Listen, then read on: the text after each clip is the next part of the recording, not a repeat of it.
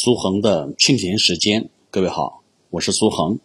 我们今天为你分享的文章题目叫做《我们读书到底是为了谁》。对于每个青少年来说，这是一个很头疼的问题，因为他们没有足够的知识和想法来解释清楚这个问题。但是，这却是一个需要认真思考的问题。我们读书。到底是为了谁？只有把这个问题真正的搞清楚，我们才能在读书这件事情上从一而终的走下去。读书不是为了别人，读书不是为了其他人。或许有的孩子会说：“我爸妈非要让我读书。”或许有的孩子会说：“我是被老师逼的。”不好好读书学习，老师就会告诉我爸妈。很多在青年青春期的少年都有过这样的想法，但是反过头来想想，似乎也有点道理。因为从小到大，学校和才艺的安排似乎都成了父母的事情。当孩子的没有选择的权利，一切都听从父母的安排。所以，孩子会说：“这是给父母读书。”当然，有些孩子会被学校影响，因为知道老师的辛苦，也明白学习成绩的重要性。当孩子拥有了集体荣誉感时，也会为老师读书，希望借此来回报老师，来回报班集体。但是，我们有没有想过一个问题？父母和老师对我们的期待是什么？几乎所有的父母和老师都希望我们好读书，读好书，成为栋梁之才。没有哪个父母和老师会告诉孩子和学生说：“你是为了我才读书的。”所以，我们应该清楚的认识到，我们不是为了父母而读书，也不是为了老师而读书。我们读书是为了自己。事实上，当我们为自己读书、读好书时，才是父母和老师真正希望看到的。只有这样，才是对父母和老师最好的回报。而在科学技术发展飞速的今天，如果一个人没有一点科学知识，没有一技之长，很可能会寸步难行。甚至会被时代的浪潮所淹没。通过读书学习，我们可以获得科学知识，能够掌握一门技能，而在这些是将来的谋生之本。没有少年时代的刻苦读书，就没有充满阳光、欢乐、美好的明天。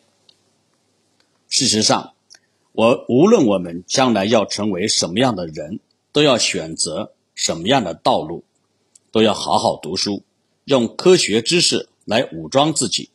那么，从这个意义上来说，我们就是为了自己读书。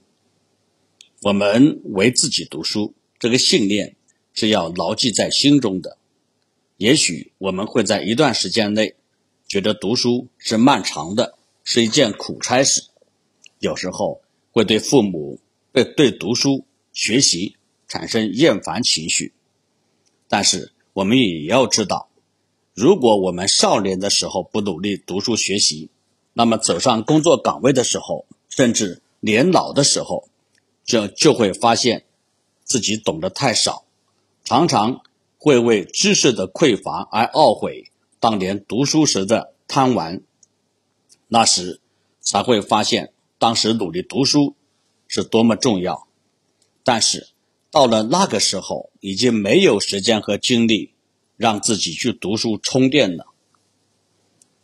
读书是为了遇见更好的自己，读书是为了自己，也是为了遇见更美好的自己。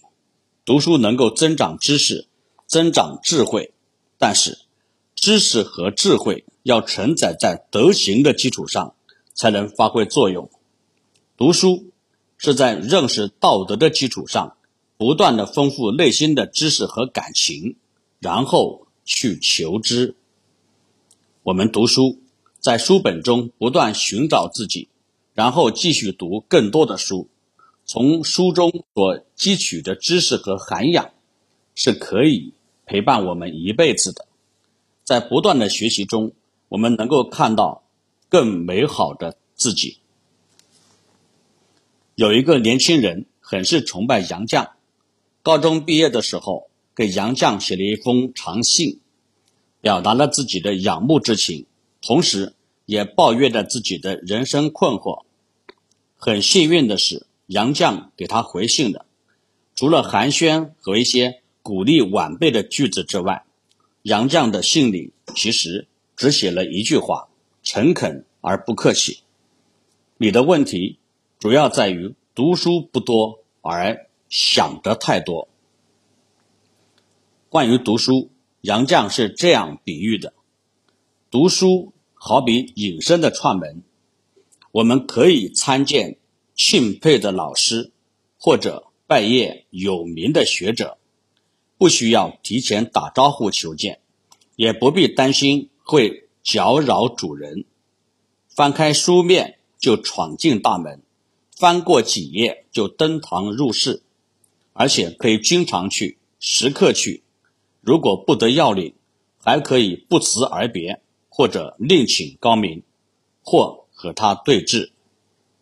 读书不是为了拿文凭或者发财，而是成为一个有温度、懂情绪、会思考的人。书虽然不能帮你解决所有问题，却能给你一个。更好的视角，读书影响潜在，它会在不知不觉中影响你的思考、逻辑、谈吐、与人共事等各个方面。读书多了，内心才不会决堤，是指人的情商积累和阅读有关。读书到了最后，是为了让我们更宽容的去理解这个世界有多复杂。读书，正是为了遇见更好的自己。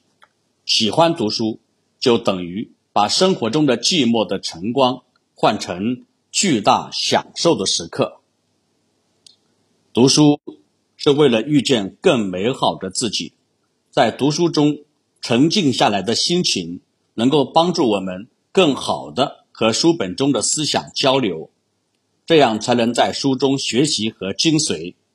而这些知识和精髓将会帮助我们成长，在成长中不断向前，这样的成长只会让我们越来越好。读书明智明理，更能看到更大的世界，也能明白更多的道理。书中所有的知识是值得我们穷尽一生去追求的，在这个上面。我们才能在书本的世界中遇见更好的自己。